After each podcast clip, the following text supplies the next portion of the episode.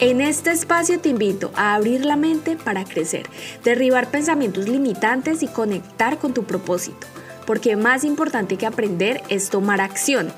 Esto es Sobre las Olas Podcast. Cápsulas de conocimiento con Karen Day, estratega de marketing y apasionada del crecimiento personal.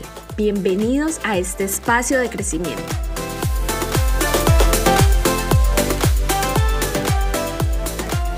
Hoy vamos a estar hablando en este episodio de cómo vender sin vender. Quiero que te lleves estas tácticas, estos tips, esta estrategia para que lo apliques en tu negocio y empieces a ver resultados en tus ventas. El primer paso para empezar a generar ventas sin parecer como que estamos forzando, sin parecer que a toda hora solamente queremos vender, es brindar contenido de valor. Tal vez lo has escuchado demasiado, tal vez ya estás cansada del mismo tema, pero no podemos vender sin antes enseñarle a nuestro cliente en qué nuestro producto o nuestro servicio lo va a beneficiar. Cómo comprando nuestro producto o servicio el cliente va a recibir esa solución que él o ella necesita. Entonces, el contenido que brinda valor es excelente para abrir esa conexión con el cliente, educarlo y obviamente llevarlo por ese embudo de ventas que a la final va a resultar en ventas. Si todavía tú no tienes definido cómo brindar contenido de valor, entonces te recomiendo que escojas tres pilares de contenido que siempre busques educar, que siempre busques entretener o inspirar. En todos esos pilares de contenido vas a sacar ideas para cada uno de ellos en las que tú vas a crear contenido obviamente dedicado a nutrir la experiencia del cliente en el proceso de venta. Incluye acciones después del contenido. No simplemente crees contenido y déjalo hasta ahí.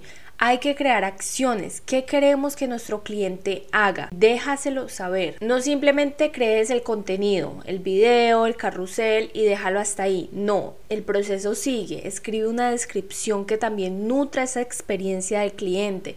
Que la persona que está leyendo se siente identificada. Que la persona que esté leyendo diga como que, wow, sí, me encanta lo que estoy leyendo y se mantenga enganchado hasta llegar al final donde le vas a hacer un llamado a la acción. ¿Qué quieres tú que haga? Que vaya al link de tu biografía para recibir más información sobre tu producto tu servicio, que comente si necesita más información o que le envíes un mensaje directo también eh, informándole sobre los beneficios más a fondo, sobre si sí realmente este producto es para él. ¿Me entiendes? Hay que filtrar muy bien a los clientes que nosotros queremos que nos compren. No solamente vendas, busca ganar una comunidad, fidelizar a ese cliente. Las personas siempre están buscando vender y vender, pero no tienen claro la importancia del antes y después de la venta. La venta no empieza cuando el cliente te pregunta por tus precios, la venta empieza mucho antes. Debes tener en cuenta que el cliente pasa por un embudo de ventas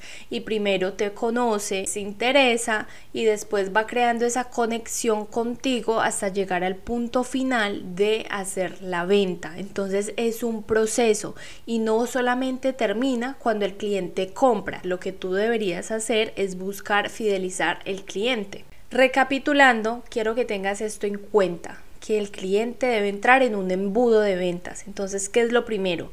Lo atraes. ¿Cómo lo atraes? Generando tráfico para que el cliente llegue a ti. Puede ser tráfico pagado o tráfico orgánico. Ya todo depende de tu estrategia como marca y de lo que tú quieras lograr con ese objetivo. Puedes atraerlo orgánicamente generando un lead magnet, un gancho para que el cliente entre en tu embudo y tú empezar a nutrirlo, a enseñarle hasta el punto de generar la venta. Entonces lo atraes, interactúas con él, creas ese vínculo le preguntas qué siente, qué quiere, puedes incluir aquí incluso el storytelling, que es una forma muy, muy eficaz de aumentar nuestras ventas, porque cuando logramos ese enganche con las personas y las personas se sienten identificadas, entonces es más probable de que la persona compre, porque normalmente las personas siempre compran por la emoción. Entonces, tenlo en cuenta. El siguiente paso después de atraerlo, de interactuar con él, es que se convierte en comprador.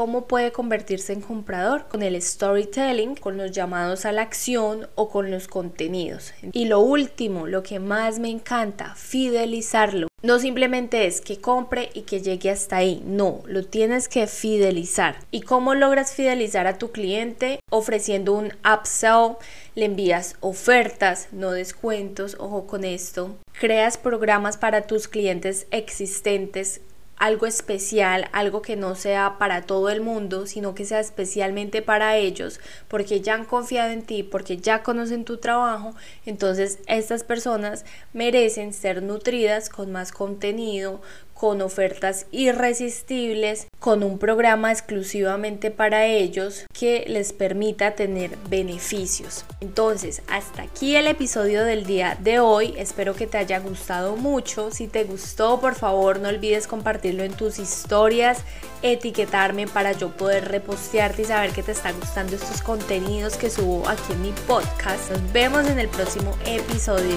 Bye bye.